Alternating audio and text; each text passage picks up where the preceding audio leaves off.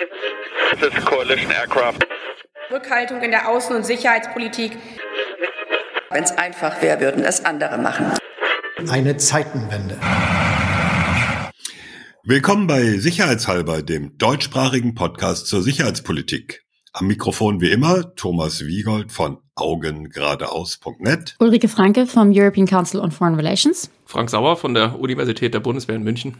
Und Carlo Masala, auch von der Universität der Bundeswehr in München. Wir zeichnen diese Folge auf am 17. März 2022.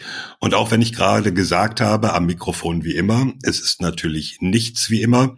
Wir haben jetzt drei Wochen Krieg in der Ukraine, drei Wochen russischen Angriffskrieg.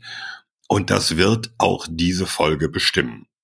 Aber bevor wir ins Thema einsteigen, ein ganz herzliches Willkommen für alle neuen Hörerinnen und Hörer. Wenn wir uns die Downloadzahlen der letzten Folge, wo es ja auch schon um die Ukraine ging, angucken, dann sind ziemlich viele neu dazugekommen. Das freut uns, auch wenn der Anlass dieser Krieg gegen die Ukraine ein ziemlich schlimmer ist. Ja, wir würden uns deshalb ganz kurz auch mal bei euch allen vorstellen, damit ihr eine Ahnung habt, wer hier redet. Auf der Seite sicherheitspot.de könnt ihr nachlesen, wer wir sind, aber dann habt ihr auch die Stimme dazu.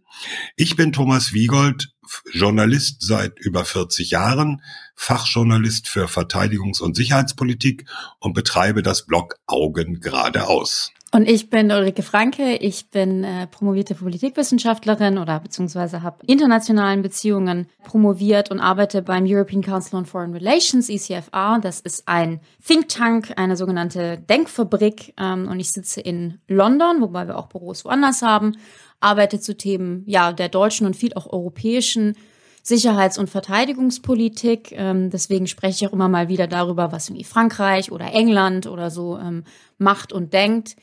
Äh, ich habe auch viel gearbeitet zum Thema Drohnen. Das ist immer so ein Running Gag. Das wird sicher auch in dieser Folge vielleicht nochmal wiederkommen. Und ansonsten bin ich äh, ja aktuell in Elternzeit mit einem kleinen Baby, was am Tag der russischen Invasion geboren wurde. Deswegen bin ich gerade aktuell ein wenig äh, weniger präsent in den, in den Medien und werde mich vielleicht auch hier ein bisschen mehr zurückhalten als sonst. Ich bin Frank Sauer, ich bin ebenfalls Politikwissenschaftler, äh, arbeite an der Universität der Bundeswehr in München. Sollten wir vielleicht gleich noch zwei Takte zu sagen, was das eigentlich ist. Und interessiere mich für, ja, wenn man so hochtrabend formulieren wollte, den Nexus zwischen Technologie, Gesellschaft und Sicherheit. Also promoviert habe ich ähm, mit einer Arbeit zu Nuklearwaffen und die Habilitation, da bin ich auf den letzten Metern, dreht sich um Autonomie in Waffensystemen, also alles Mögliche so in diesem Bereich, neue Technologien und Sicherheit interessiert mich sehr.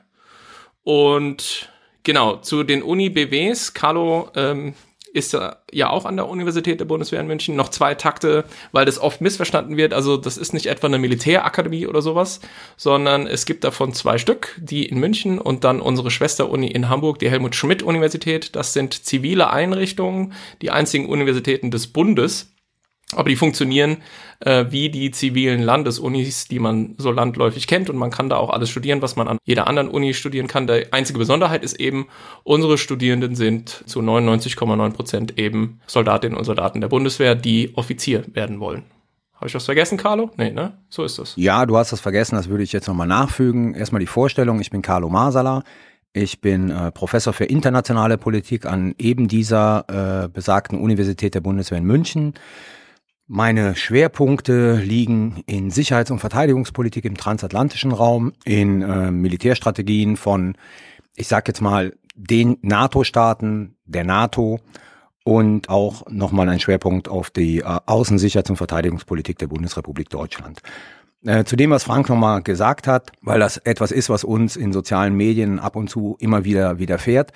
Als Universitäten der Bundeswehr sind wir geschützt von der Freiheit in Forschung und Lehre. Das heißt also, wer glaubt, wir kriegen, was unsere Forschung und was ah, unsere Lehre anbelangt, Vorgaben vom Bundesministerium der Verteidigung, liegt völlig falsch. Ähm, das ist ein komplett ziviles Personal hier und äh, jeder Kollege, jede Kollegin entscheidet selber, worüber sie forscht, was die Forschungsergebnisse sind, darf alles veröffentlichen und insofern stehen wir nicht unter der Kommandokette äh, des Bundesministeriums der Verteidigung. Und selbst wenn es so wäre, der Podcast ist ein Hobbyprojekt und deswegen doppelt und dreifach unabhängig, ne, Thomas? Dazu müsste man auch noch was sagen. Ja, also es ist ein privates Projekt von uns Vieren. Da hat äh, kein Ministerium, kein Think Tank, kein Verlag und auch sonst niemand die Hand drauf. Wir machen das, was wir wollen und was wir sagen wollen in diesem Podcast. Wir haben noch nicht mal Werbung und auch das ganz bewusst und decken unsere Unkosten mit den Zuwendungen unserer Patrons. Dazu sage ich am Schluss noch ein bisschen mehr. Okay, dann kommen wir zum Thema und das ist klar der Krieg Russlands gegen die Ukraine. In der letzten Folge hatten wir schon über die Zeitenwende gesprochen, die Bundeskanzler Olaf Scholz im Bundestag, ja, man muss fast sagen, ausgerufen hat. Und ähm, dann wollten wir mal, das haben wir da auch schon angekündigt, etwas äh, gründlicher und etwas geordneter über die aktuelle Situation reden. Deshalb für die langjährigen Hörer der Hinweis, das übliche Muster mit den zwei Themen, über die wir reden, das halten wir auch in dieser Folge, in dieser Situation nicht durch. Ich hoffe, da werden wir irgendwann wieder hinkommen. Ja, drei Wochen. Heute ist es exakt drei Wochen her, dass Russland die Ukraine angegriffen hat, seine Invasion begonnen hat. Wir machen jetzt mal nicht die akustische Lagekarte mit den Pfeilen, wo welche russische Bataillonsgruppe, was ist denn der deutsche Übersetzung für Battalion Tactical Group? Gibt's keine. Ne? Taktische Bataillonsgruppe. Gibt's keine. Ja, taktisch, aber wir haben keine taktische. Nee, aber wird so gesagt in der Regel, ja. Ja. Also russische Kampftruppen, wie die wo vorgestoßen sind und wie weit die Einkesselung von Kiew ist und wo genau was passiert, weil das hat sich heute Nachmittag, wenn wir die Aufzeichnung beendet haben, schon wieder ein bisschen verschoben. Wir wollen mal ein bisschen grundsätzlicher reden. Was fällt uns denn eigentlich auf bei dieser militärischen Invasion bisher? Who's gonna start? Rike. Rike. Ladies first. Dann fange ich, dann fange ich gerne an. Ich habe äh, drei Punkte, die ich anführen würde. Also zum ersten, ich glaube, was wirklich unheimlich wichtig ist, was Thomas gerade sagt, äh, wir reden über die aktuelle Situation und auch sicherlich unsere Beobachtungen äh, werden treffen hoffentlich jetzt aktuell zu, aber vielleicht dann auch nicht mehr in ein paar Tagen und ein paar Wochen. Ich sage das vor allen Dingen deswegen, weil diese Folge haben wir auch schon ein paar Mal geschoben, wollten die schon vor ein paar Tagen aufnehmen und es gibt Aspekte, die heute sich schon ein bisschen anders darstellen als eben noch vor ein paar Tagen.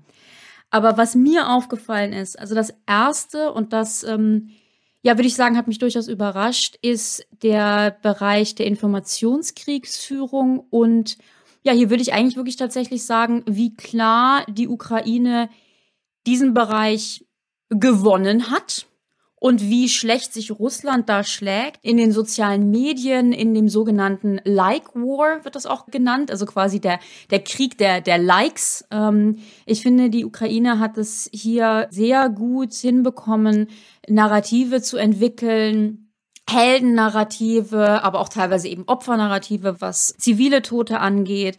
Und äh, Russland, die ja in den letzten Jahren sich eigentlich sehr erfolgreich in diesem Informationskriegs Bereich platziert habe, finde ich versagen da aktuell total. Also so die, die, die Kommunikation aus dem Kreml, aus den verschiedenen irgendwie ähm, äh, Twitter-Accounts, aus, aus die, von diesen ganzen russischen Trollen sind extrem unüberzeugend und viel, viel unüberzeugender als das, was man in den letzten Jahren gesehen hat. Also das, das ist das Erste, was mir aufgefallen ist. Und hier würde ich tatsächlich sagen, ich meine, es kann sich immer noch alles ändern, aber Informationskriegsführung und, und wer dominiert die Narrative und wie, das ist so ein bisschen was, ich glaube, das wird sehr früh entschieden und das ist auch sehr schwer noch zu drehen. Deswegen, da würde ich tatsächlich sagen, das hat die Ukraine ja so ein bisschen gewonnen ähm, aktuell und, und Russland hat sich da echt schlecht ähm, positioniert. Den zweiten Bereich, den ich interessant fand, ist der Bereich Cyber-Kriegsführung, Cyber-Angriffe. Da wundere ich mich bisher, dass wir da noch nicht mehr gesehen haben. Also gibt es natürlich, keine Frage. Ähm, gibt es auch sicher, oder gibt es Experten, die sich da, ähm, die das beobachten und auch da kommentieren. Aber ich hatte jetzt von russischer Seite insbesondere eigentlich erwartet, dass sie ja stärker auf den Bereich Cyberangriffe setzen und zwar sowohl gegen die Ukraine, also als Teil der, der militärischen Angriffe, als auch potenziell eben gegen NATO-Länder. Also wir hatten ja in den letzten Jahren vermehrt so Angriffe, von denen wir denken oder wissen, dass sie aus Russland ähm, kommen, gegenüber die baltischen Staaten, mhm. Bundestag, genau, absolut. Also diese, diese Cyberangriffe ähm, gegen Länder, die die Ukraine unterstützen. Da würde ich eine ne Klammer hintermachen und sagen, das kann durchaus noch kommen, könnte ich mir auch sehr gut vorstellen, aber das gab es etwas weniger, als ich so ähm, erwartet hatte. Und dann als letzter Punkt mehr im wirklich militärischen Bereich. Ähm, ich fand interessant, und das könnte sich jetzt wirklich noch mal ganz massiv ändern, dass Russland sich so schwer tut mit der Luftdominanz. Also der ganze Bereich der Luftkriegsführung ähm, wenn man mich gefragt hätte, eben vor drei Wochen, wie schwierig wird es für Russland, die Ukraine anzugreifen, hätte ich sowieso vorher gesagt, dass sie sich leichter tun, als es jetzt der Fall ist. Aber vor allen Dingen hätte ich nicht erwartet, dass die Flugabwehr der Ukraine doch wohl so gut ist, dass sich Russland da nicht so richtig ähm, reintraut. Wir haben interessante Konstellationen, dass wir jetzt diese verschiedenen Drohnen auch in der Luft haben, die sich gegenüberstehen. Können wir später vielleicht noch drüber reden. Genau, also Luftdominanz, ähm, dass da die Russen sich nicht besser positioniert haben bisher, wirklich, das ist ein Bisher-Punkt. Das fand ich auch oder finde ich auch sehr, sehr interessant. Ich will mal den, den Ball genau da aufgreifen. Ähm, die Dinge, die man da verschiedentlich sieht, sind schon erstaunlich. Also äh, man sieht halt Bildern von zivilen GPS-Geräten, die in den Militärmaschinen der Russen sind. Es werden in abgestürzten Wracks Zettel gefunden, auf die Zielkoordinaten geschrieben sind, mit der Hand und so.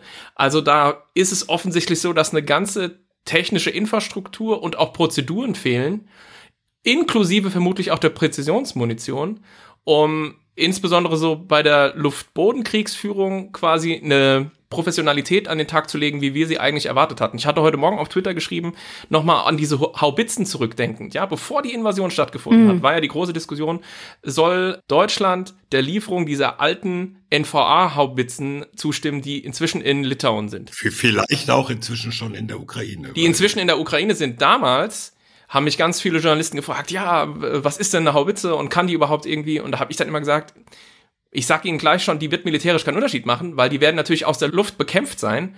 Lange bevor die überhaupt in die äh, Situation kommen, da irgendwas beschießen zu können. So habe ich mir das vorgestellt. Aber da lag ich wirklich falsch, äh, weil ich eine falsche Vorstellung davon hatte, was Russland aus der Luft ausrichten kann.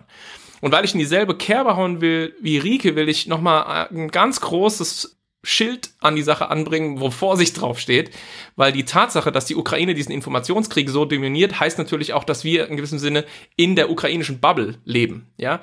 Also Super insofern, Punkt, ich, ja. ich will, das soll jetzt sozusagen unsere Einlassungen hier nicht übermäßig schmälern, aber wir müssen uns schon vor Augen führen, dass das, was wir sehen, insbesondere bei Social Media, natürlich die ukrainischen Siege sind und die russischen Verluste. Aber die gibt ja. es umgekehrt auch. Natürlich verlieren da auch ukrainische Soldaten ihr Leben, werden gefangen genommen und so weiter und so fort. Und auch das will ich nochmal angebracht haben. Ist klar, wer hier Täter und wer Opfer ist, wer der Aggressor ist. Aber auch bei diesen abgeschossenen russischen Panzern und so, da sind Leute drin und die verlieren da ihr Leben. Und zum Teil ist das eine Tragödie, weil die natürlich, ja, von Putin dahin geschickt wurden, zum Teil nicht mal richtig wissend, was sie da eigentlich machen.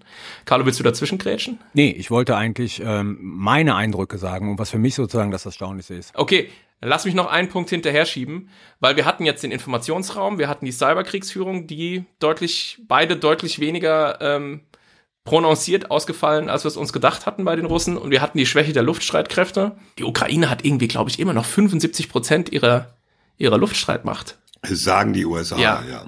Nach drei Wochen. Ob das stimmt, können. Ich, ich sag jetzt mal, zieh davon was ab, weil es Propaganda ist und lass es 50 Prozent sein. Es ist erstaunlich. Ist immer noch gut. Es ist erstaunlich. Gut, die fliegen auch weniger, das muss man auch dazu sagen. Also die fliegen weniger Sorties per day sozusagen, aber dass die überhaupt noch irgendwo stehen, ist erstaunlich. Mein Punkt wäre halt noch Landstreitkräfte. Ähnliches Problem. Ähm, also dieses, ne, diese eigentlich zu erwartenden, wir haben sie, die, die BTGs, die Battalion Tactical Groups, die eben sozusagen so eine große Formation sind, wo im Prinzip, ich sag mal ganz salopp, man alles drin hat, was man braucht, um eine sozusagen militärische Operation durchzuführen, also von verschiedenen Distanzwaffen bis zur Logistik und so weiter. Nee, nicht ganz. Also äh, da, da muss ich jetzt mal kurz reingrätschen. Ähm, die USA haben sich ja auch theoretisch sehr intensiv mit diesen BTGs auseinandergesetzt. Stopp, ganz kurz, da gibt's, bevor du weitermachst. Ja. Wir müssen jetzt aufpassen, dass wir nicht zu technisch werden. Ja, ja ich will auch nicht zu ja. technisch werden. Äh, die USA haben sich ja auch theoretisch, da gibt's dann Abhandlungen an irgendwelchen Kriegsakademien der USA und haben sich die angeguckt und haben gesagt, ja, diese BTGs sind für schnelle Vorstöße konzipiert und sie verlassen sich darauf, dass es irgendeine Art von Absicherung im Land gibt. Genau. Paramilitärs, Unterstützung, quasi Soldaten mit der Waffe in der Hand, die äh, nur von der Feuerkraft dieser BTGs, Panzer vor allem, verstärkt werden. Und genau das scheint ja nicht funktioniert zu haben. Ja. Wir sehen deswegen ja auch immer wieder die Videos, wie Panzerkolonnen ohne irgendeine Absicherung durch eine Ortschaft rollen mhm. und dann von Ukrainern mit Panzerfaust, mit Panzerabwehrlenkraketen wie Javelin abgeschossen werden. Also wo jeder taktische Führer äh, in jeder Armee gelernt hat, wenn du Panzer einsetzt, dann irgendwo in der Fläche, in unbebautem Gelände, dann hast du den Panzervorstoß und sobald du in bebautes Gebiet kommst, ist ein Panzer verwundbar, genau dadurch. Also das deutet darauf hin, diese Truppen sind eigentlich anders konzipiert als für den großen Verteidigungskrieg oder, oder auch den großen Angriffskrieg, sondern konzipiert für schnelle Vorstöße in einem Land, dessen Eroberung man sich offensichtlich recht sicher war. Darf ich hier an dieser Stelle reinkommen, weil da kann ich nämlich genau meinen Punkt machen. Ist das okay, Frank? Ja, ja, mach. Ich bin im Grunde fertig. Wir müssen es ja auch nicht ewig vertiefen. Also, dass die Planung für diesen Angriffskrieg auf falschen Annahmen beruhte, das wissen wir jetzt. Das erklärt auch die BTGs, das erklärt auch das Vorgehen in den ersten Tagen äh, oder in der ersten Woche. Was mich völlig puzzelt, ist die mangelnde Adaptionsfähigkeit russischer Streitkräfte. Ja. Also das heißt, wir sind in Woche drei und das, was wir hören, und damit meine ich jetzt nicht die ukrainische Propaganda, ja, sondern sozusagen alle Quellen, die relativ neutral über diesen Krieg berichten, ist, dass die russische Föderation es bislang noch immer nicht geschafft hat, die Planung so umzustellen, dass sie den Realitäten on the ground entspricht. Und da geht es um Logistik, da geht es um Ranschaffung von neuem Gerät. Das finde ich sehr, sehr, sehr erstaunlich. Also ich kann nachvollziehen, dass man mit den falschen Annahmen und deswegen die BTGs ja in die Ukraine reingegangen ist. Dann stellt man fest, diese Annahmen sind falsch. Wir äh, haben hier größere Probleme als erwartet und wir sind in Woche drei und der russischen Föderation ist es noch immer nicht gelungen, diese Probleme in den Griff zu bekommen. Das ist das, was mich am meisten auf on the big picture erstaunt. Der zweite Punkt, und das ist jetzt einer, wo sozusagen ähm, Frank eine Meinung hat und jemand anders, dessen Name mir gerade nicht einfällt, irgendein amerikanischer Prof eine andere Meinung hat. Ich selber habe keine Meinung. Ich sage es nur ganz einfach. Was wir sehen in der Ukraine ist grosso modo viel alter Schrott. So, was wir ja geglaubt haben seit 2008 ist, dass diese Armee, die russische, eine umfassende Militärreform äh, durchgemacht hat und letzten Endes sich zu einer schlagkräftigen modernen Armee weiterentwickelt hat. Und jetzt ist die Frage, wo ist das moderne Zeug? Frank sagt mal in einem Tweet, das gibt es nicht. Ja? Nein, wir sehen es nicht, habe ja, ich wir sehen ah, das genau. kommt und, noch. Und da gibt es ja die Behauptung, die halten das zurück. Genau, das und, und sozusagen die andere Meinung ist, die halten das zurück für den Fall, dass das Ganze höher eskaliert. Also das heißt sozusagen in der Auseinandersetzung zwischen der Russischen Föderation und NATO-Staaten oder NATO. Ähm, das ist sozusagen das zweite Puzzle für mich. Also mhm. haben wir uns einfach von den Russen täuschen lassen über das, was sie uns berichtet haben? Seit 2008 ihre große Militärreform und dann jeweils diese Reden von Putin, wenn er mal zur Marine oder zur Luftwaffe gegangen ist, was für tausend neue Waffensysteme angeschafft worden ist, die alle fancy äh, und Hightech sind haben wir uns alle komplett täuschen lassen, weil wir sind ja alle eigentlich von der Annahme ausgegangen, okay, das wird letzten Endes für die Russen laufen. Ja, und jetzt stellen wir fest, ja. war ich ja auch der Meinung. Und ich glaube ja noch immer sozusagen, wenn man on the ground sieht, die Russen halten noch immer relativ viel. Aber äh, sie haben Probleme, von denen ich nicht erwartet hätte, dass sie sie bekommen. Und wie gesagt, sie sind wohl nicht in der Lage, adaptiv zu sein. Und das erstaunt mich am meisten. Also das Interessante daran ist auch, das ist ja eigentlich der transparenteste Krieg überhaupt. Viele Dinge, die wir tatsächlich wissen, können und von denen wir wissen, dass sie nicht nur dem ukrainischen Narrativ entsprechen, wissen wir, weil es eben diese ganze Open Source Intelligence Community gibt und eben dieses Teilen zum Beispiel von kommerziell verfügbaren Satellitendaten, die man sich anschauen kann und wo man auch als Außenstehender sich zumindest ein Bild davon verschaffen kann, auch wenn, wenn wir das natürlich alle nicht in der Tiefe analysieren können, aber andere Leute können das. Und wir stellen zum Beispiel fest, ja, also die Russen stecken weitestgehend fest, eigentlich an allen Punkten. Die kommen auch nicht sonderlich näher an Kiew heran. Die werden natürlich auch von der Ukraine da in den Vororten hart bekämpft. Das sind, das ist alles sehr schrecklich und über dies sozusagen wahllose Schießen mit Distanzwaffen, Artillerie, Marschflugkörpern und so weiter in die Städte hinein auf Kosten der Zivilbevölkerung äh, haben wir noch gar nicht gesprochen. Das findet natürlich alles statt. Aber das eigentliche Vorrücken geht also höchstens noch mit tektonischer Langsamkeit vor sich. Und das ist halt schon erstaunlich. Plus wir sehen eben sehr viel davon auch tatsächlich durch diese ganzen neuen Open Source Intelligence Möglichkeiten. Mhm. Und noch ein Satz zu den ganzen neuen, zu dem neuen Gerät. Wir hatten ja mal den Gustav Gressel hier, ja, und der hat uns das ja alles erklärt. Der ist Experte für die, für die russischen Streitkräfte. Ich nicht. Das Einzige, was ich sagen will, ist, ich kenne diese ganzen Sachen, ja, T-14 Armata-Panzer, Ochotnik-Drohne und so weiter und so fort. Aber ich kenne die so aus den Hochglanz-Werbefilmchen, die so rumgereicht werden. Wenn ich mir jetzt angucke, dass da zum Teil sündhaft teure, moderne Panzer, Flugabwehrsysteme einfach stehen bleiben, weil offensichtlich mit den Lagern von den Reifen irgendwas ist und die halt nicht gewartet wurden oder man irgendwie Billigteile reingebaut hat. Und, und ich sage, wenn das symptomatisch ist für den Zustand der gesamten Streitkräfte, ah, dann fahren halt vielleicht wirklich von diesen 20 T14 10 Stück nicht.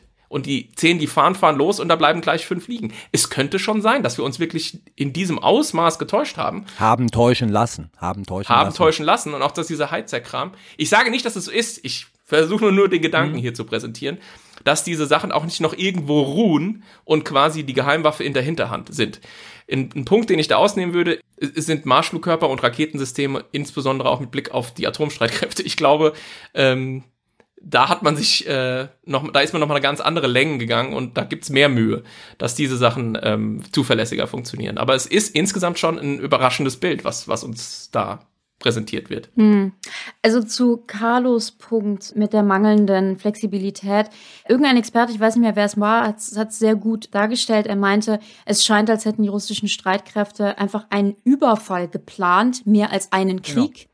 Ja, absolut. Und ähm, der Punkt ist es einfach, dass wir jetzt irgendwie drei Wochen später uns immer noch nicht oder dass die Russen sich immer noch nicht ähm, adaptiert haben. Ich zu, zu dieser ganzen Frage, was was können die Russen? Ähm, ich glaube, wir müssen sehr sehr vorsichtig sein. Ich glaube, es gibt ein interessantes Phänomen und zwar hatten wir in den letzten Jahren häufiger die Debatten wo man den Eindruck bekommen könnte, das russische Militär ist, ist ten feet tall. Ne? Also, dass man so gesagt hat, die russischen ähm, Streitkräfte haben sich jetzt so modernisiert und die haben all diese fancy Waffen und die sind so stark, ähm, die, die werden quasi alle platt machen. Das war so ein bisschen das Narrativ. Und damals haben schon Experten gewarnt, zu sagen, na ja, Vorsicht, vielleicht sind sie eben nicht ten feet tall, sondern ja, ganz so, ganz so extrem ist es nicht. Ich habe jetzt ganz bisschen die Sorge, dass wir aktuell in die andere Richtung gehen, wegen eben, ja, der aktuellen Situation. Wir haben darüber gesprochen, auch der Tatsache, dass wir eben ja auch unsere Informationen durch vor allen Dingen auch so eine, so eine ukrainische Linse vielleicht sehen und dass wir jetzt aufpassen müssen, nicht zu denken, ah, die russischen Streitkräfte, irgendwie funktioniert das nicht und das ist veraltet und die sind irgendwie nicht so gut.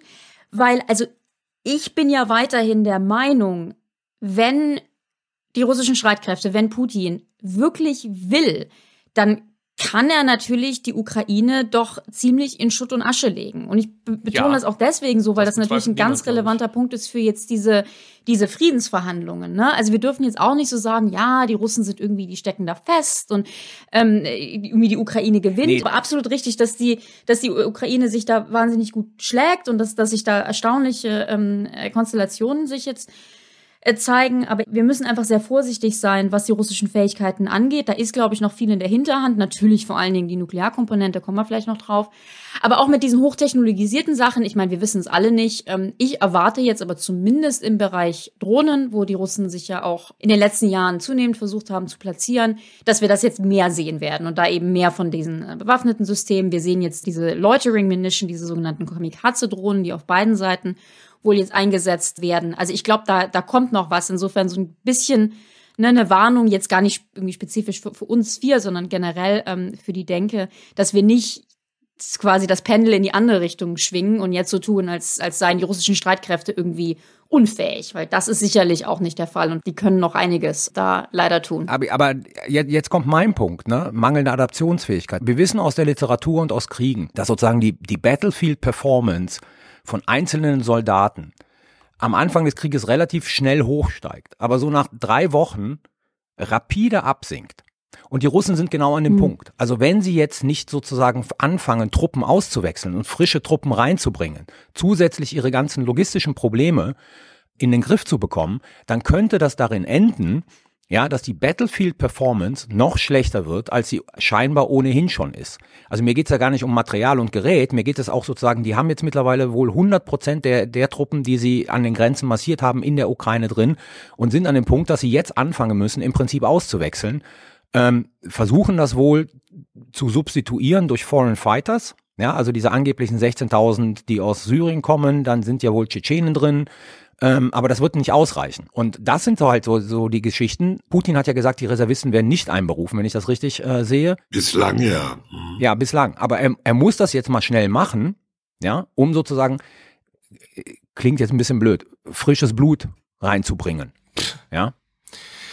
Also Rikes Punkt ist äh, natürlich valide. Die Frage ist, wie das mittel- und langfristig läuft. Das können wir jetzt natürlich hier und heute nicht klären, aber ähm, wenn sich nichts dramatisch am, am Zustand Russlands ändert und es so weiter so hart auch von Sanktionen und so weiter betroffen bleibt, dann ist es natürlich schon zumindest fraglich, ob dann diese Modernisierung und Professionalisierung, die wir beim letzten Mal unterstellt hatten und von der möglicherweise doch gar nicht so viel sich realisiert hat, wie wir dachten. Und die hat ja stattgefunden in einem wirtschaftlich integrierten Russland, wo sozusagen die Petro-Milliarden mhm. nur so sprudelten, ja. Ob das dann beim nächsten Mal gelingt, darf man vielleicht auch ein Fragezeichen dahinter machen. Insofern, dein Punkt ist richtig. Aktuell mhm. würde ich äh, mich da auch nicht irgendwie in Sicherheit wiegen. Wobei wir könnten spaßeshalber mal drüber nachdenken, ob die Ukraine möglicherweise gewinnen kann. Also ja, gut, ich glaube, sie verhindert zumindest, dass Russland gewinnt. Das ist, muss man schon mal sagen. Ist im Moment müßig. Du hast ja schon darauf ja. hingewiesen, oder Rike. Wir sehen jetzt ja zunehmend diese Angriffe mit Raketenartillerie, mit Artillerie, teilweise mit Marschflugkörpern. Also im Grunde genommen mit Flächenwaffen, die äh, die Ukraine wegbomben oder die Ukrainer wegbomben. Das heißt also, es, es kann eigentlich nicht so richtig von einer Eroberung des Landes die Rede sein, sondern möglichst viel kaputt machen. Ja, momentan ja. sind wir in der Phase der mhm. Zerstörung. Das genau. Also wir sind nicht ja. in der Phase der, der Eroberung, sondern des genau. Haltens und der Zerstörung. Genau. Also politisch hat die Ukraine sowieso gewonnen. Klar, ja. logisch. Und ja. militärisch hat sie im Prinzip Russland ähm, in die Ecke so gedrängt, dass ihnen nichts anderes mehr übrig bleibt, als eben das da anzurichten, was Russland gerade macht. Ja, und dann stellt sich natürlich die Frage der Durchhaltefähigkeit auch auf dem Gebiet. Wir hatten ja vor paar Tagen den Angriff weit im Westen in der Nähe von Kiew, äh, von, von Lviv auf dieses Trainingszentrum. Und wenn man dann sieht, selbst wenn man unterstellt, es war erstens ein Trainingszentrum für ausländische Freiwillige und zweitens eventuell, auch wenn es bestritten wird, ein Umschlagpunkt für die Waffenlieferungen, die ins Land kommen. Selbst wenn man das unterstellt, ist natürlich ein Angriff auf ein solches nicht wirklich gehärtetes Ziel mit mehr als 30 Marschflugkörpern im Grunde genommen völlig unverhältnismäßig. Also das ist total ja. irre, auf dieses relativ begrenzte Ziel diese Menge von teuren Hochwertwaffen abzufeuern. Ja, da, ja, stellt sich, mein, da stellt sich natürlich immer die Frage aus der Strategie heraus, worum ging es da? Ja, also hm. sozusagen ging es darum, uns zu zeigen, also ich sage jetzt mal NATO, ja. ja. zu zeigen, Leute, passt auf, wir können hoch eskalieren. Ich denke schon, auch, ja, klar. Wir, wir nehmen Ziele sozusagen im Visier, die liegen, wie, dieses Ding lag was? 30 Kilometer von der polnischen Grenze entfernt oder sowas, ja, ne? so etwa. Also wir haben kein mhm. Problem sozusagen so hoch zu eskalieren, dass es auch in eurer Nähe passiert. Und dann erklären sich die 30 Marschflugkörper. Aber Thomas hat insofern recht, es gibt einfach Sachen, die machen keinen Sinn. Also der Beschuss von Odessa seeseitig macht erstmal wenig Sinn, wenn es nicht nur um die Zerstörung geht, weil da sind keine Landstreitkräfte. Mhm. Ja. ja. Also da ist sozusagen nichts, was von der Landseite jetzt sozusagen unterstützend nach Odessa reinmarschieren kann, um die Stadt zu nehmen. Da geht es dann halt nur um die Bare, um Terror. Sagen wir es mal so. Ne? Um Terror und Zerstörung. Ja. Deswegen sind das ja auch einfach Kriegsverbrechen, weil mit denen kein sinnvolles militärisches Ziel verbunden ist, sondern nur wahllos zivile Infrastruktur zerstört wird und die Zivilbevölkerung geschädigt wird. Kriegsverbrechen sind das. Ganz klar muss man so sehen. Stichwort Waffenlieferung. Wollen wir mal zu, zum zweiten Punkt übergehen? Und, ja, wir, ähm, nee, wir müssen ganz kurz noch drüber reden. Frank, du hast es ja schon angesprochen. Äh, wir sehen nicht die modernen Waffen, aber wir müssen davon ausgehen, dass die nukleare Komponente, also die so. russischen Abschreckungswaffen, wie es heißt, Hm. dass die äh, ja sehr vermutlich in einem deutlich besseren Stand sind als das, was wir an alten Panzern dort äh, rollen sehen oder an Flugabwehrgeschützen, wo die Reifen kaputt sind. Also Hm. das ist die Befürchtung des Westens, dass Russland sich diese Nuklearwaffen jetzt nicht der große äh, große All-out-War Interkontinentalraketen auf die USA, sondern auf diesem taktischen Level, also taktische Gefechtsfeldwaffen, durchaus offen halten könnte. Das ist jetzt die Frage, wie tief wir da reingehen wollen. Ich sag mal so, ich hoffe zumindest, dass das alles in einem besseren Zustand ist, weil dann das Risiko geringer ist, dass irgendwie akzidentell irgendwas passiert. Man halt aus Versehen Mhm. eine Rakete abschießt. Kommt ja mal vor. Ha hat ja irgendwie letzte Woche aus Versehen Indien gemacht äh, und einfach eine Stimmt, ja. Rakete nach Pakistan geschossen. Ups. Dumm gelaufen, Wenn man sich jetzt ja. vorstellt, es fliegt einfach eine Iskander Richtung London oder so, Hey. Ja, aus Versehen, holla, ja. Also, und äh, dann jetzt gibt es sozusagen, die NATO reagiert ja relativ besonnen in diesen ganzen Sachen, spiegelt diese Eskalationsrhetorik, die nukleare, Putins nicht, versucht auch, eine stehende Kommunikationsverbindung zu halten, sodass, wenn solche Dinge passieren, man Rücksprache halten kann. Ja, so dieser typische heiße Drahtgedanke, das rote Telefon, wie man es aus dem Kalten Krieg kannte. Grundsätzlich gibt mir das vielleicht die Gelegenheit, noch einen Takt zu sagen zu so einer Sache, die auch für ganz schön irgendwie ähm, Rückfragen und, und Wirbel ähm, gesorgt hat oder sogar zwei Sachen. Erstens, also mich haben zum Teil Leute angerufen, die sagen, ich kann nachts nicht mehr schlafen, gibt's jetzt Atomkrieg und so. Also vielleicht erstmal den beruhigenden Teil vorweg. Ich glaube, wir sind sehr weit davon entfernt, dass das in irgendeiner Form nuklear eskaliert. Also großer strategischer Schlagabtausch, nukleare Apokalypse, da reden wir wirklich nun gar nicht von. Und ich glaube auch so dieser Einsatz taktischer Gefechtsfeldwaffen, der ja Russland sehr gerne immer gleich unterstellt wird, weil sie eben diese Doktrin haben, wo es eben dies die Escalate to De-Escalate gibt. Also dieses, wir eskalieren zur Not zügig nuklear hoch, um dem Gegenüber zu signalisieren, bis hierhin und nicht weiter, ja. Auch da sehe ich uns noch nicht unbedingt, ja. Wobei, da muss ich auch wirklich sagen, die Anhaltspunkte sind zum Teil empirisch und so der Rest ist so 20 Jahre lang irgendwie sich mit Nuklearwaffen beschäftigt und so ein bisschen Bauchgefühl. Muss ich au- auch offen zugeben, ja. Natürlich kann ich genauso wenig in Putins Kopf gucken wie alle anderen. Aber selbst nach diesen Worten, die er da ausgesprochen hat, wann war das? Am 28. oder so, nee, an diesem einen Tag, als er gesagt hat, ich, als er Ger Gerasimov und, und Shoigu da gesagt hat, bitte die ähm, Abschreckungsstreitkräfte in Alarmbereitschaft versetzen. Selbst da hat sich in den Tagen darauf ja nicht übermäßig viel geregt, ja. Also man hat Bewegung gesehen, U-Boote sind ausgelaufen, es sind aber auch welche zurückgekommen. Mobile Interkontinentalraketen ähm, sind auf Patrouille gefahren in die Wälder und so. Aber es, es wirkte jetzt nicht so, als ob man sich da wirklich irgendwie bereit macht für irgendetwas. Und äh, genau, dann gab es halt noch so ein bisschen Bohai, auf welcher gibt's da Stufen, sind das vier, auf welcher sind die jetzt? Und äh, man muss auch sehr klar sagen, so richtig viel wissen wir darüber nicht. Dieses russische System ist etwas äh, intransparenter als zum Beispiel das US-System. Aber ich glaube, die Bottomline ist, die Hauptbesorgnis, die wir haben sollten, ist erstens Lage der Zivilbevölkerung in der Ukraine, zweitens wie verhindern wir eine weitere Eskalation militärisch? Drittens, wie führen wir diesen Konflikt an einen Punkt, wo Waffenstillstand stattfindet und man irgendwie versucht, sich einer politischen Lösung anzunähern? Die nukleare Komponente steht da immer im Hintergrund. Klar, so ist das. Aber das ist jetzt nichts, was wir unmittelbar permanent sozusagen äh, in the front of our minds haben müssen. Ja, so darüber müssen wir jetzt primär nachdenken. Es, es gibt wirklich zurzeit drängendere Schwierigkeiten. So sehe ich Jetzt kommen so zwei Punkte, ähm, die haben nichts mit Nuklearwaffen zu tun, sondern mit dem, was Frank gerade gesagt hat. Wie verhindern wir, dass es weiter eskaliert?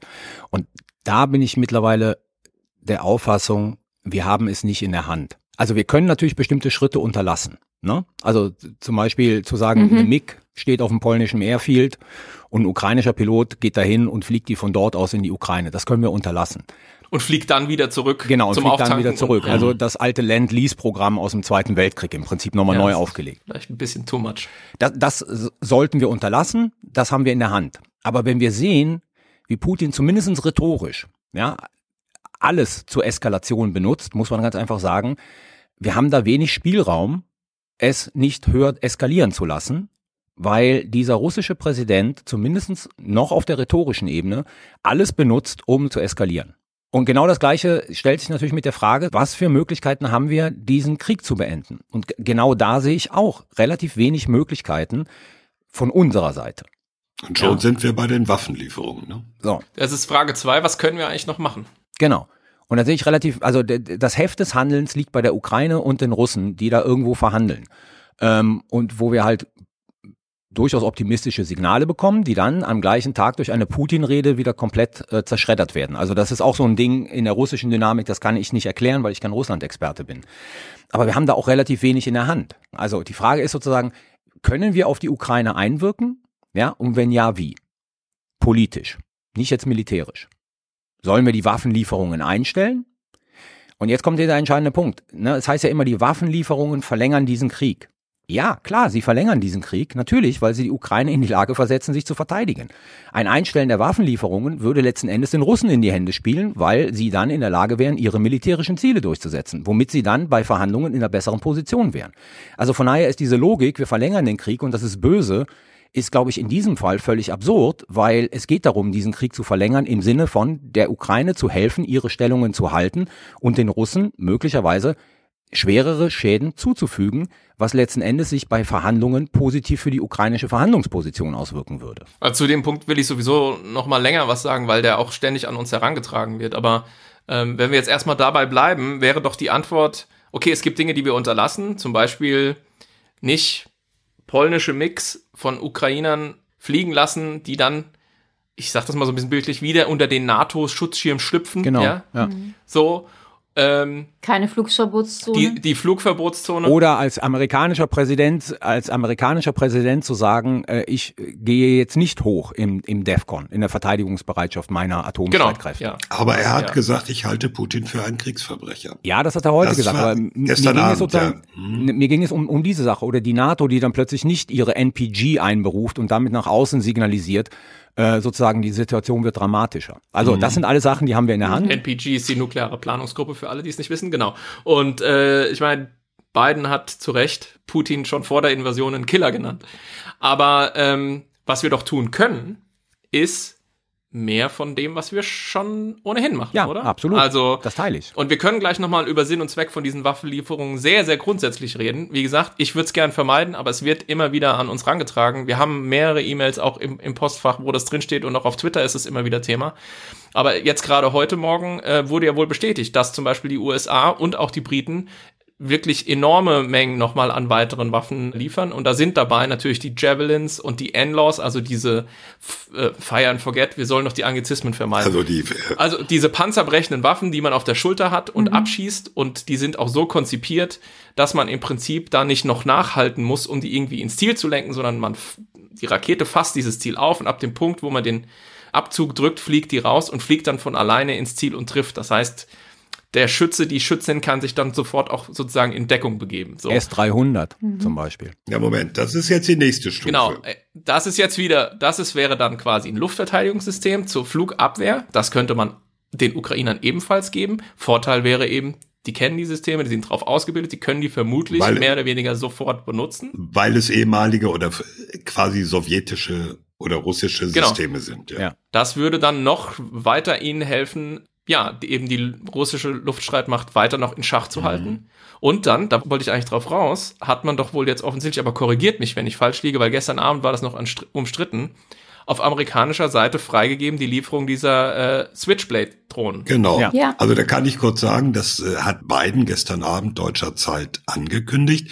Also ein neues 800 äh, Millionen Dollar Paket und äh, da gibt's dann vom Weißen Haus auch die Liste. Da steht dann nicht Switchblade, sondern. Wir sollten erklären, was Switchblade ja, ist. Ja, das mache ich jetzt.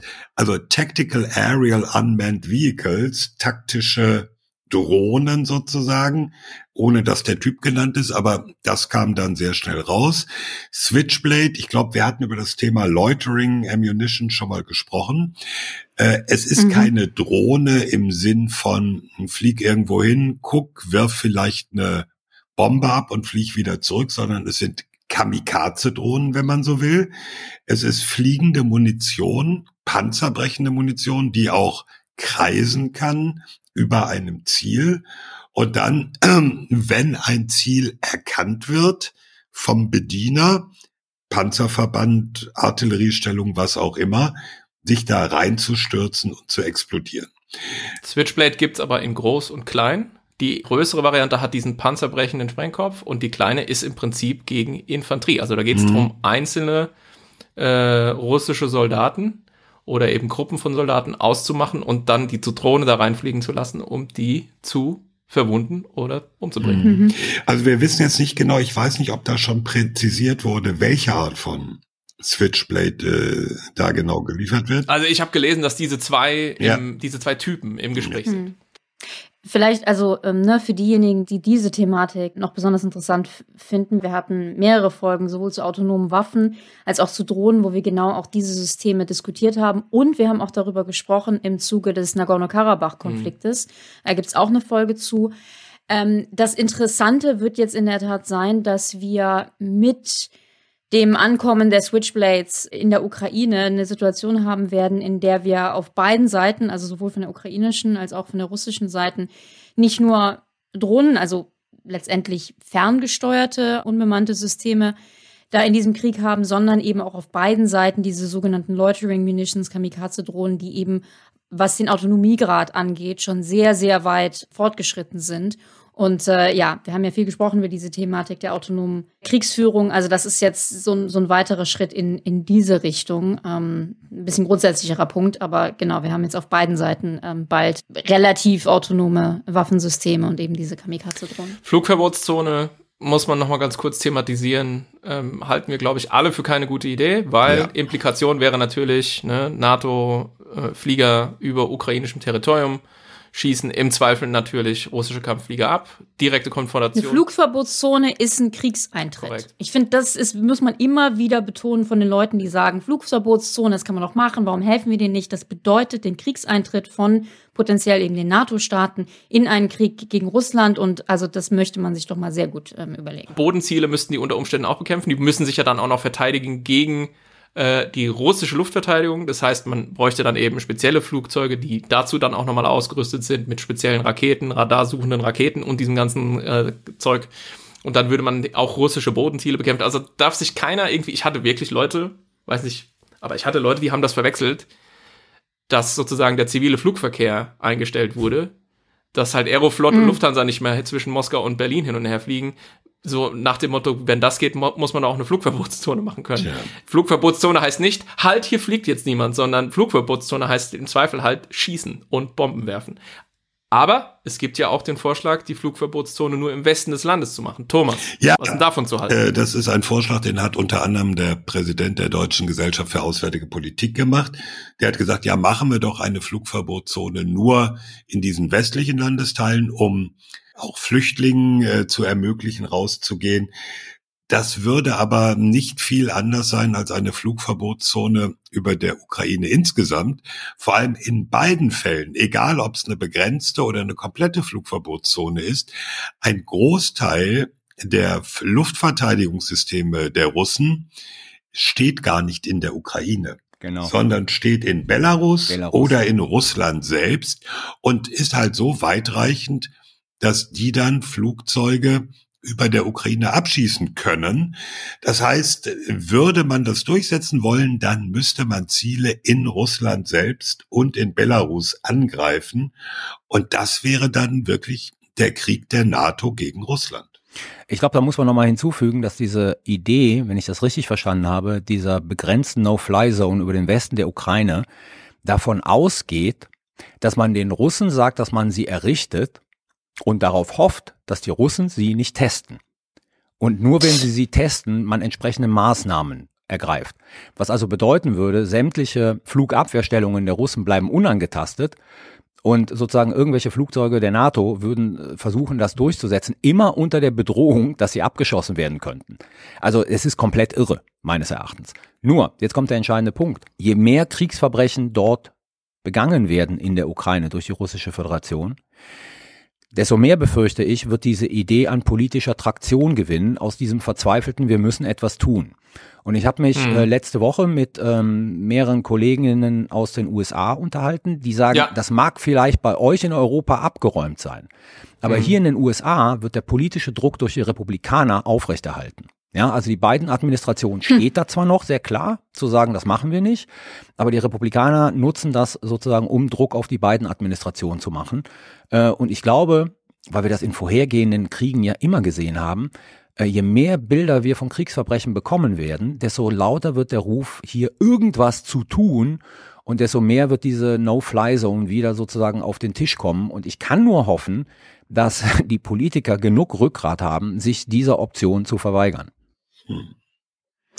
Ich finde ja, dass sich äh, bisher die NATO, die NATO-Staaten und die USA eigentlich sehr gut geschlagen haben, was ihre ja vor allen Dingen politische Kommunikation angeht. Also eben gerade diese Frage von der der der Eskalation und der der ungewollten Eskalation, die wir nicht wollen. Ähm, ich, ich finde, dass, dass Biden und auch Stoltenberg und eben die relevanten Leute da eigentlich relativ gut klar gemacht haben, was gemacht wird und was nicht und warum. Und ähm, ja, also da, da bin ich bisher ähm, recht, recht positiv von, von angetan. Äh, wir haben ja eben gesagt, es gibt nur so viel, was wir von unserer Seite machen können, aber ich finde, das wird bisher eigentlich recht, recht gut gemacht. Ich will noch was, was ergänzen, was vielleicht unpopulär ist.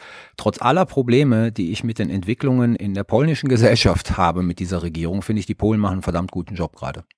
Ja, auch gerade mit Blick auf die geflüchteten so, Menschen. Ja, mit dem Blick also auf die Geflüchteten, hm. mit Blick sozusagen. Da ist natürlich ein wahnsinniger Doppelstandard drin, ja, ne? auf, weil aus auf, allen anderen Erdteilen klar, will klar. Polen nicht einen Flüchtling ja. aufnehmen, aber Absolut. für die Ukraine schon, okay, aber wissen Und wir auch alle. sozusagen, dass sie, dass sie nicht, also dass sie darauf bedacht sind, nicht eskalierend äh, zu handeln mit Blick auf Russland.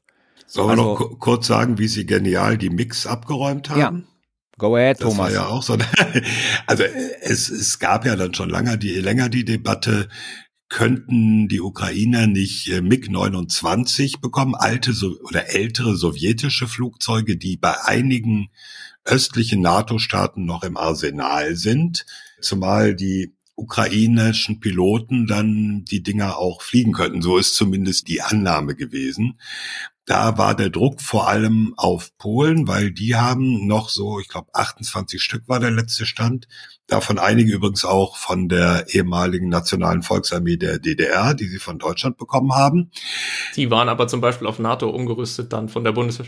Da darf man sich dann schon fragen, ob die die fliegen können, so ohne. Nee, Lass, Thomas, lass Thomas doch erstmal erklären. Wir Da- ver verlieren Ja, uns ja, gerade wieder im. Detail. Da äh, in der Tat waren sie umgerüstet. Das fängt bei so simplen Dingen an wie den wie dem Höhenmesser, der in Russland auf Meter ist und sonst in der NATO auf Fuß. Okay, kann man alles regeln. Jedenfalls war der politische Druck sehr stark. Warum äh, sagen denn die Polen nicht, ja, wir geben die Maschinen? Und dann haben die Polen gesagt, okay, wir liefern unsere MiG-29 nach Rammstein, die US Airbase in Deutschland. Dann haben die Amis die und die könnt ihr ja gerne dann den Ukrainern geben. Und als Ersatz liefern uns die Amis gerne auch gebrauchte F-16. Weil F-16 hat die polnische Luftwaffe schon und mehr davon ist auch nicht schlecht.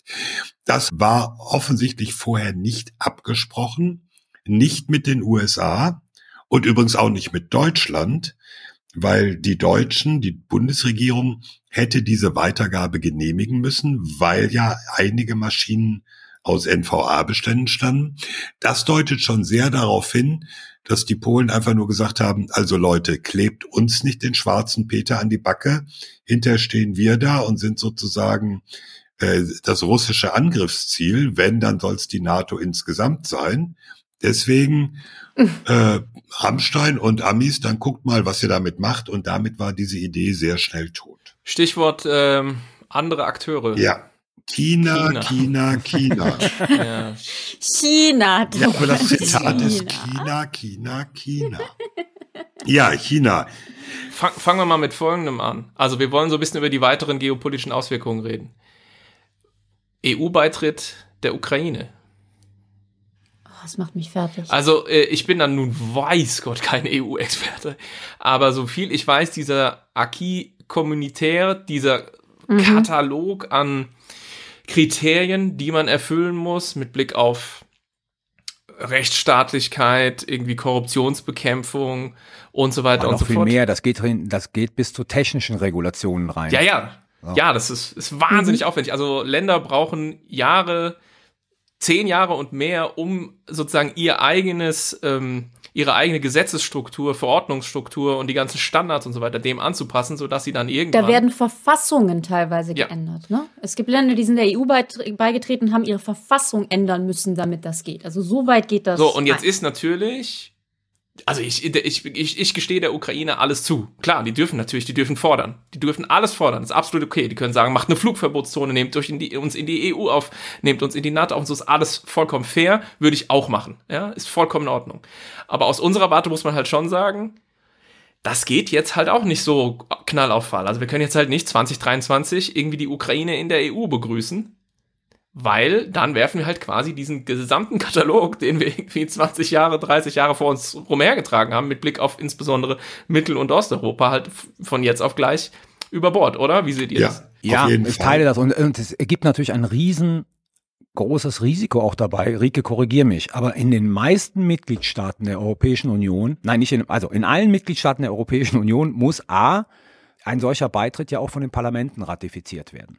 Ja, und B gibt es dann noch einige ja. Staaten, die haben noch Referenden. So. Mhm. mhm.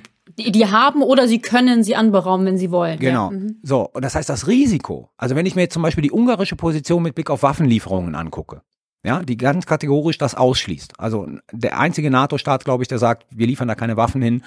Und der einzige NATO-Staat, der versucht sozusagen die, die Beziehungen zu Putin noch irgendwie auf einem guten Level zu halten. Also das Risiko, dass man so einen Prozess in Gang setzt, den verkürzt, was ohnehin problematisch ist, der dann irgendwo in einem nationalen Parlament scheitert und wir wie die Deppen dastehen, ist auch nochmal sehr, sehr groß. Also von daher, da besteht nochmal eine zusätzliche Gefahr drin. Ja, würde die Fliehkräfte innerhalb der EU, so wie sie jetzt existiert, nochmal weiter beschleunigen. Ja. ja. Ich muss sagen. Nee, lass mich kurz am Rand erwähnen, äh, es gibt ja dann auch eine Beistandsklausel. In Deine Randerwähnungen dauern meistens fünf Minuten.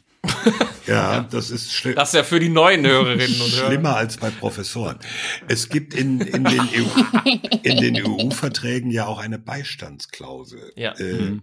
42,7. Genau. Ich bin ein großer ähm, äh, Fan. Das immer wieder zu betonen. Genau, ich bin ein großer Fan, es immer wieder zu betonen. Pardon, Thomas, komm, mach weiter. Ja, nee, du hast ja recht. Und sie ist bislang nur einmal gezogen worden, nämlich von Frankreich nach dem Angriff auf Bataclan was äh, unter anderem dazu geführt hat, dass Deutschland äh, sich massiv zusätzlich in Mali engagiert hat. Aber das erklären wir jetzt nicht, das ist hinreichend verwirrend. Ich wollte nur sagen, EU ist an der Stelle dann nicht nur Handelsgemeinschaft und so etwas und wir normieren äh, die Gewindesteigung von Schrauben, sondern das hat deutlich weitergehende Auswirkungen. Mhm. Ja, alles absolut richtig. Also nochmal ein paar Punkte zu diesem EU-Beitritt. Ich habe mir ein bisschen Sorgen gemacht. Ich war ein bisschen schockiert, weil ich in ein paar so Calls und Diskussionen war über die letzten Wochen mit eben, ja, EU-Insider und teilweise eben auch Entscheidungsträger, wo für mich wie ich fand, besorgniserregend durchklang, dass es in Brüssel tatsächlich Leute gibt, die sagen, ja, also so diese Idee, nicht nur die Ukraine, by the way, sondern es geht ja auch um ähm, Georgien und Moldau, ja. die alle gleichzeitig die Anfrage da gemacht haben.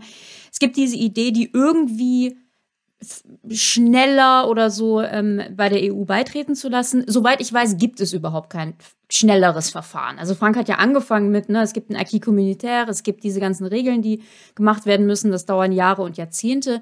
Wir haben ja Beitrittskandidaten wie Serbien und die Türkei, die das seit Jahren und Jahrzehnten entweder nicht hinbekommen oder nicht hinbekommen wollen. Also das ist ein, ein Riesenprozess. Oder wir mit falschen Karten spielen, wie bei der Türkei. Genau, ja. Ähm, aber mir hat das schon wirklich sehr Sorge gemacht, dass es irgendwie so anklang, als könnte man da irgendwie eine eine, eine Abkürzung oder ein Fast Track oder sowas. Ja. Genau, Prozedur stellen.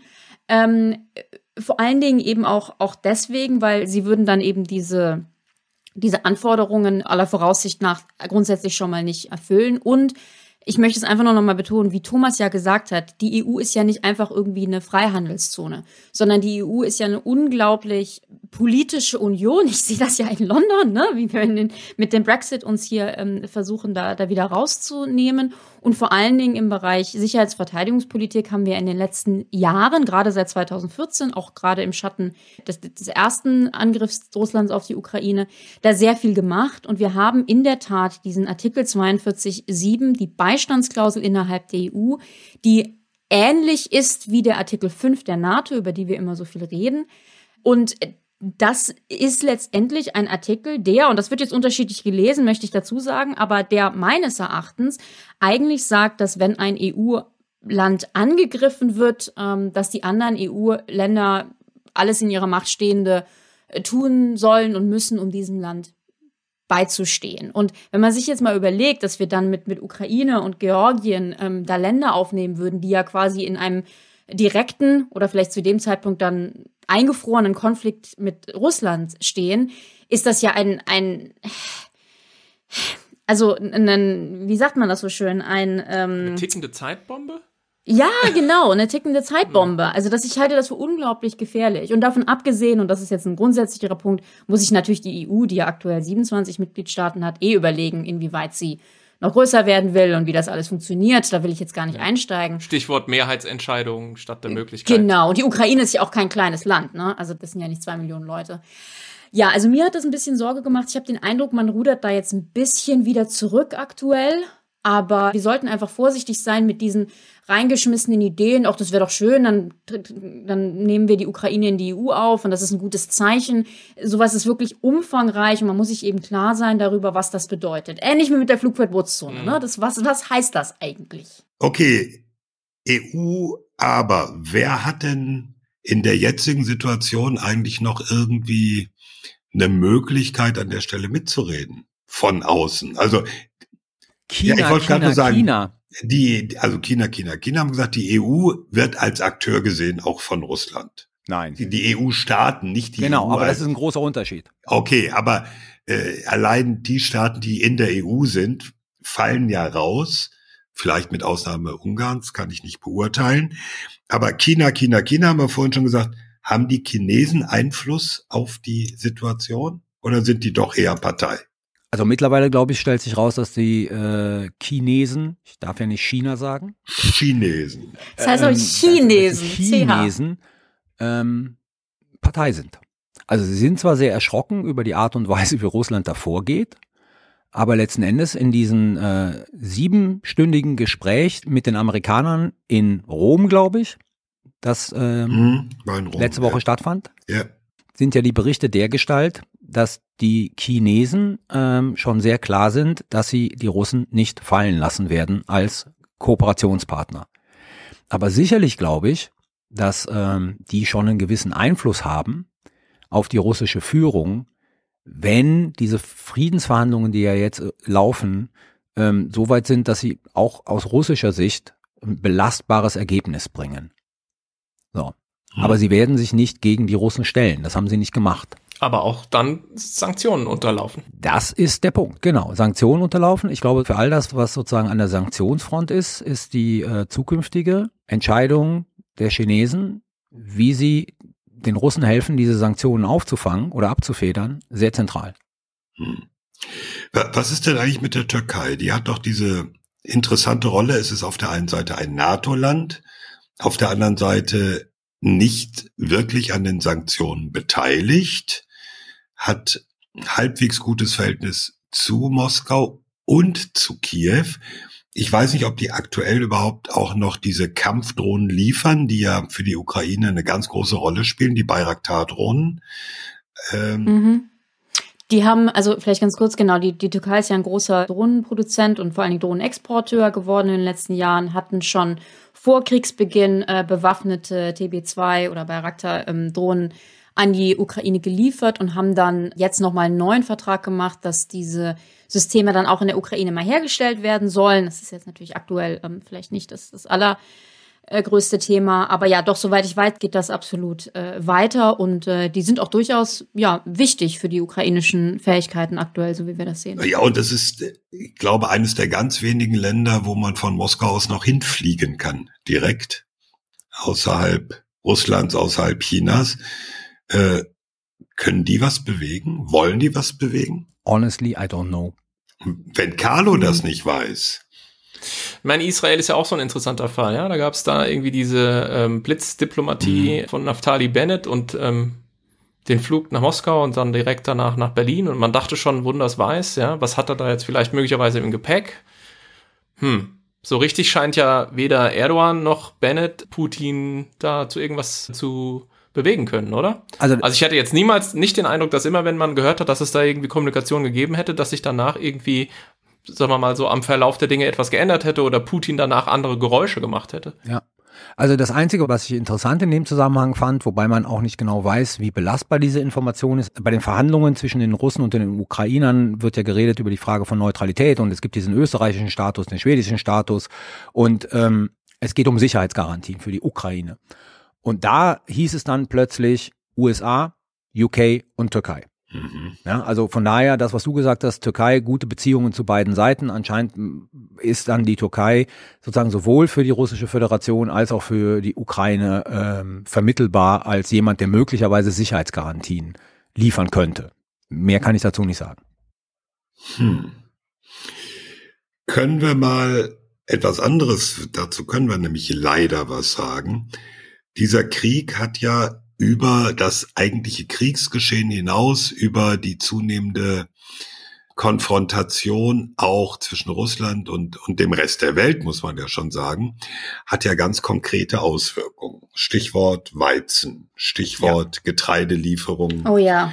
Ähm, also wir können jetzt wahrscheinlich schon sagen, egal wie dieser Krieg ausgeht, egal wie er beendet wird, egal ob es eine Verhandlungslösung gibt, schon jetzt muss man damit rechnen, dass zum Beispiel Nahrungsmittel, jetzt Stichwort Weizen, hm. für Teile der Welt in diesem Jahr nicht geliefert werden, oder? Ja, und möglicherweise so zu solchen Konsequenzen führen. Also wenn die Future-Märkte auch noch darauf spekulieren. Darauf wollte ich ja, auch hinaus. Das ist das Problem. Also Aktienmärkte. Ne? Genau, dann kannst du sozusagen eine massive Erhöhung von Preisen, ich sag mal für ja. Grundnahrungsmittel in Teilen der Welt haben, wo Leute sich das nicht mehr leisten können und der Staat das dann wohl auch nicht mehr so subventionieren kann, dass Leute sich das leisten können, weil es in der Regel sehr arme, sehr hoch verschuldete Staaten sind. Was wiederum, das ist jetzt ein bisschen sozusagen ähm, Zukunftsmusik, aber natürlich in einigen Staaten durchaus zu sozialen Unruhen führen könnten, wenn die Leute kein Brot mehr haben oder keine Grundnahrungsmittel mehr haben, um ihre Familien zu ernähren. Also da rollt möglicherweise eine äh, ziemlich massive Welle in vielen Teilen der Welt auf uns zu. Ja, ich habe David Beasley gelesen im Interview, Chef des UN äh, Welternährungsprogramms, der hat gesagt, 2017 80 Millionen Hungerte, bis 2020 aufgrund von Klimawandel gestiegen auf 135 Millionen. Dann kam Covid, 276 Millionen. Und jetzt gerade in diesem Aufwärtstrend explodiert der Getreidepreis. Und da hat Carlo den wesentlichen Punkt schon genannt, das kann ich nicht beurteilen. Ist es eine tatsächliche Verknappung? Oder sind es die Spekulanten, die auf die Verknappung sozusagen ähm, wetten, ja, und damit die Preise weiter treiben? Das weiß ich nicht so genau. Aber was dieser David Beasley sagte, gibt einem schon zu denken, weil er sagt, die Getreidepreissteigerungen 2011 haben dann irgendwie in 90, 90 Aufstände, arabischer Frühling und so, das gehört ja da mit dazu, nach sich gezogen. Und jetzt ist es so, dass dieselben Länder, die immer noch genauso abhängig sind auch von diesen Lieferungen, alle schon komplett durch sind einfach wegen Covid, wegen äh, Terror durch IS, Al-Qaida, Boko Haram, wegen Klimawandel, den die natürlich auch jetzt zehn Jahre später auch noch mal viel vermehrter merken. Also es könnte schon sein, dass wir in einem halben Jahr noch mal eine ganze Reihe von Verkettungen und nachgelagerten Krisen beobachten, die alle darauf zurückzuführen sind, auf diesen Krieg Putins gegen die Ukraine. Ich würde ja gerne wieder den äh, Running Gag unseres Podcasts machen und dich Dr. Doom nennen, aber ähm, ich befürchte, das ist eine relativ akkurate Vorhersage. Ja, sind meine Vorhersagen immer. Oha. Hence we're doomed.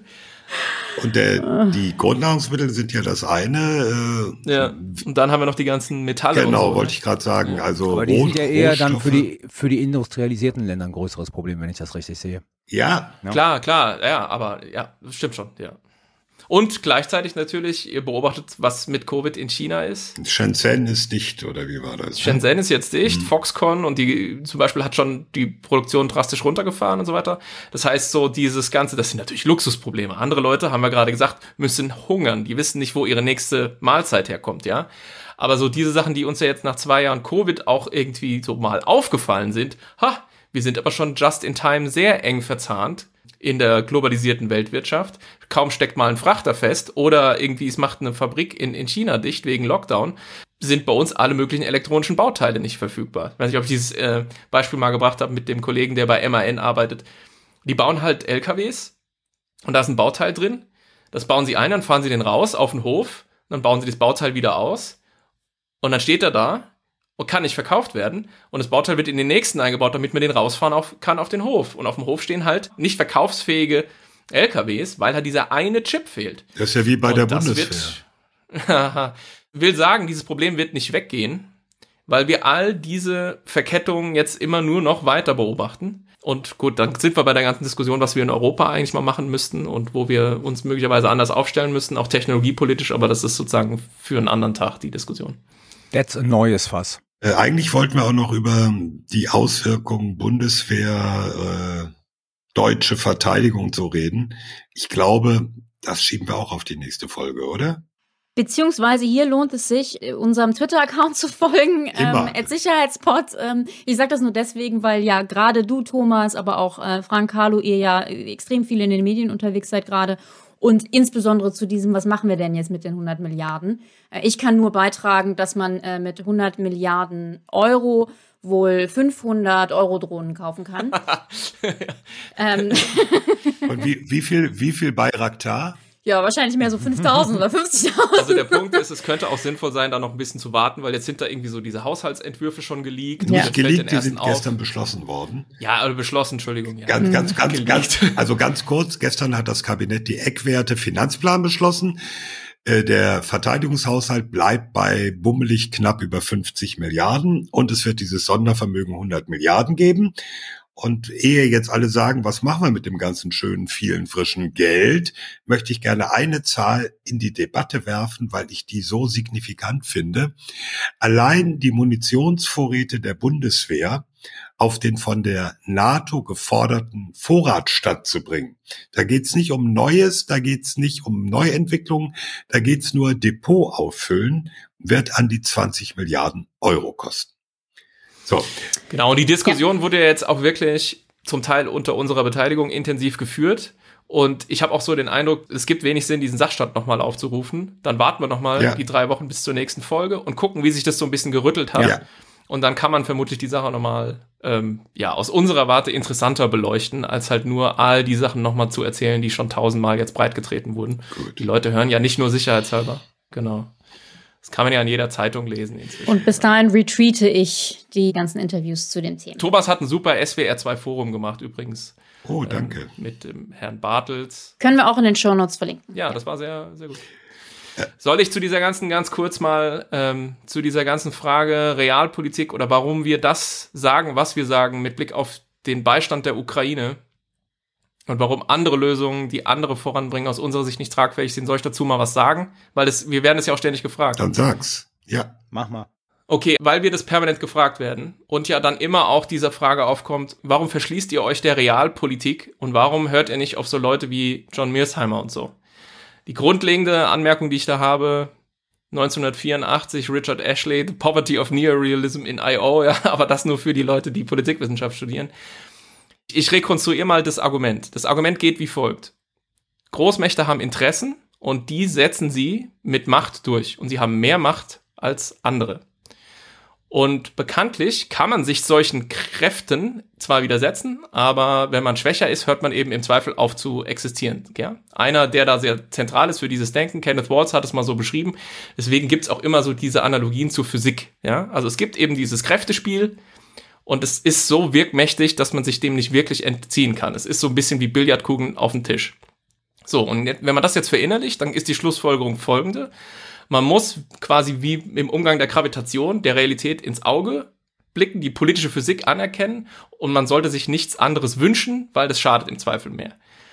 Und aus dieser Überlegung heraus leiten jetzt einige, und das wird immer wieder an uns herangetragen, nur deswegen sage ich das, mit Blick auf die Ukraine folgendes ab. Sie sagen, erstens, die NATO ist in die Einflusssphäre, in diese Interessensphäre der Großmacht Russland eingedrungen.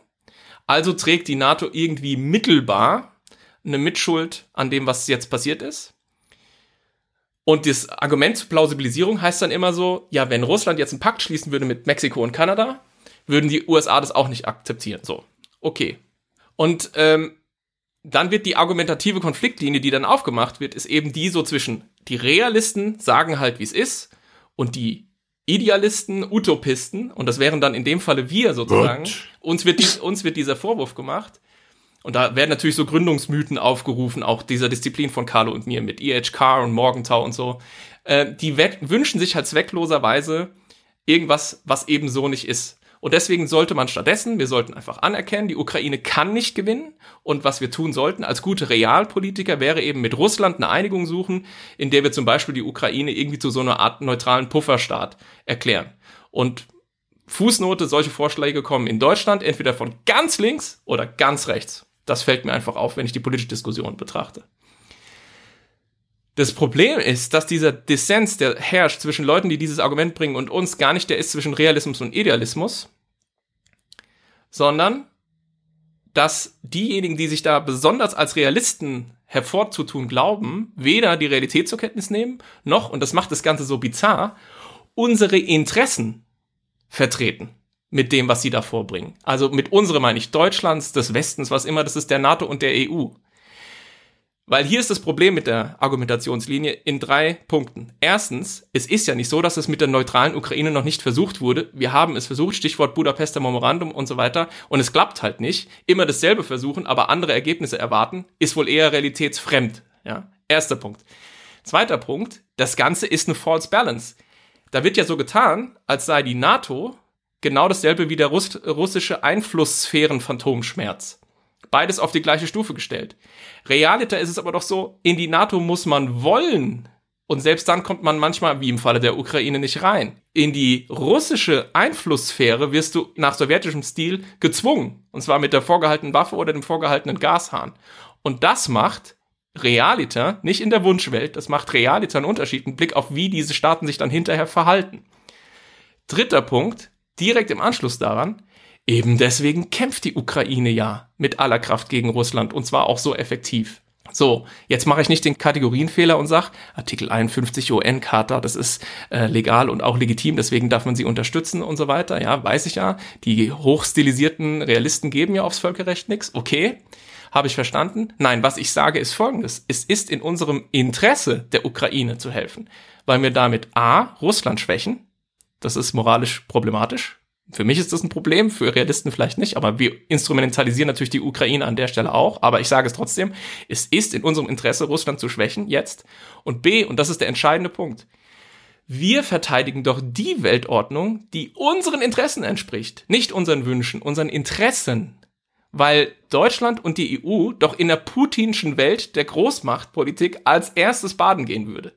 Und das ist das Absurde. Es geht nicht darum, dass die einen so knallharte Realisten sind und die anderen sind irgendwie verträumte Idealisten. Es geht darum, dass die nicht verstanden haben, die Leute, die das argumentieren. Man solle im Prinzip zum Beispiel die Ukraine eben einfach, ich sag mal, jetzt ganz salopp Russland zum Fraß vorwerfen, was unsere Interessen sind. Und wer unsere Interessen nicht kennt und die nicht verargumentieren kann, sollte sich aus meiner Sicht nicht Realpolitiker nennen. Was übrigens zeigt, dass der ganze Begriff Unsinn ist, aber das nur nebenbei. Uff, sag mal, hältst du So, jetzt kann ich in alle E-Mails, die in der Inbox sind, sagen, bitte in die aktuelle Folge hören, da haben wir das besprochen. Hältst du auch Vorlesungen manchmal? Es gibt ein Argument, das ich noch ins Feld führen würde, weil das mich natürlich sehr betroffen macht, diese ähm, selbststilisierten Realisten, die jetzt rumlaufen, die vorher nie Realisten waren, aber jetzt sozusagen den Realismus im Munde führen. Und damit meine ich nicht John Mearsheimer, aber genau wie Frank gesagt hat, und ich spitze das jetzt nochmal zu, es ist eine absolut, theoretisch gesprochen, realistische Politik, zu sagen, in einer Auseinandersetzung mit einem predatory state, also sozusagen einem, wie übersetzt man das am besten, einem aggressiven Staat, ja, der Großmachtstatus anstrebt, dass unsere Interessen sind darin liegen, den in die Schranken zu weisen. Das ist das klassische Macht- und Gegenmachtspiel, was der gesamten neorealistischen Theorie, egal in welcher Spielart, zugrunde liegt. Also von daher die Position zu sagen, wir unterstützen die Ukraine, weil damit auch verbunden ist, sozusagen äh, den Versuch, Russlands Großmacht zu werden, in die Schranken zu weisen, entspricht absolut einem neorealistischen Lehrbuch, weil es unsere, wie Frank gesagt hat, Interessen sind.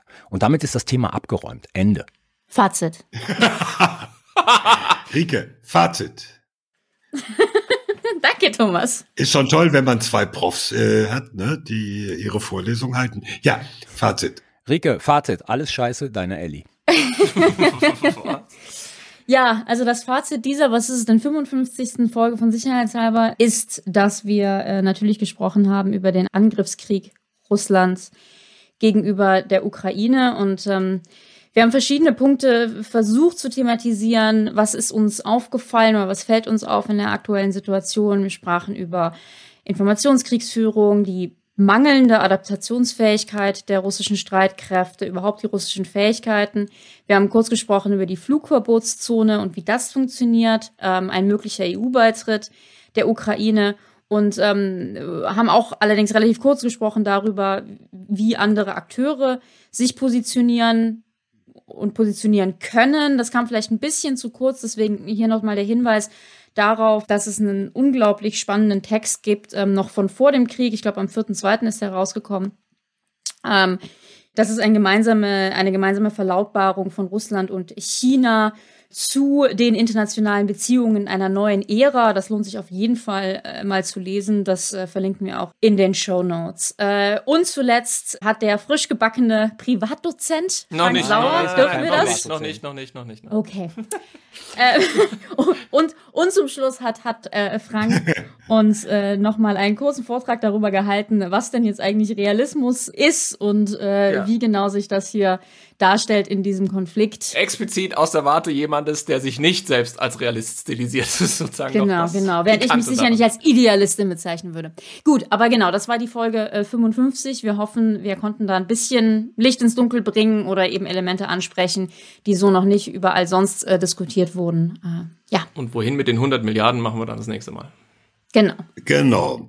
Danke, Rike. Heute gibt es keine Sicherheitshinweise aus gegebenem Anlass. Es gibt auch keine 100 Milliarden, die gibt es das nächste Mal. Ja, äh, das war's für heute. Alle Informationen rund um unseren Podcast findet ihr auf sicherheitspod.de. Wir sagen Danke an unsere Patrons, die uns sehr massiv unterstützen. Das ist, finden wir toll. Danke an Fanny für die Produktion und natürlich danke allen HörerInnen für das Interesse. Wenn ihr neu dabei seid, wenn euch der Podcast gefällt oder wenn ihr uns auch schon lange kennt und das noch nicht gemacht habt, schenkt uns fünf Sterne und eine nette Bewertung. Am besten bei Apple Podcasts. Äh, natürlich nur, weil es anderen hilft, diesen Podcast zu finden. Wir sind da ganz altruistisch. Die nächste, die 56. Folge nehmen wir auf am 8. April, also planen Sie für den 8. April. Schauen wir mal, wie sich dieser Krieg bis dahin entwickelt. Hoffen wir das Beste. Bis dahin, bleibt gesund. Tschüss sagen Thomas Wiegold auf Twitter at Thomas-Wiegold. Ulrike Franke auf Twitter, Rike Franke. Frank Sauer, ganz unverschämt, at Dr. Frank Sauer. Und Carlo Masala auf Twitter at Carlo Masala 1. Ciao. Tschüss.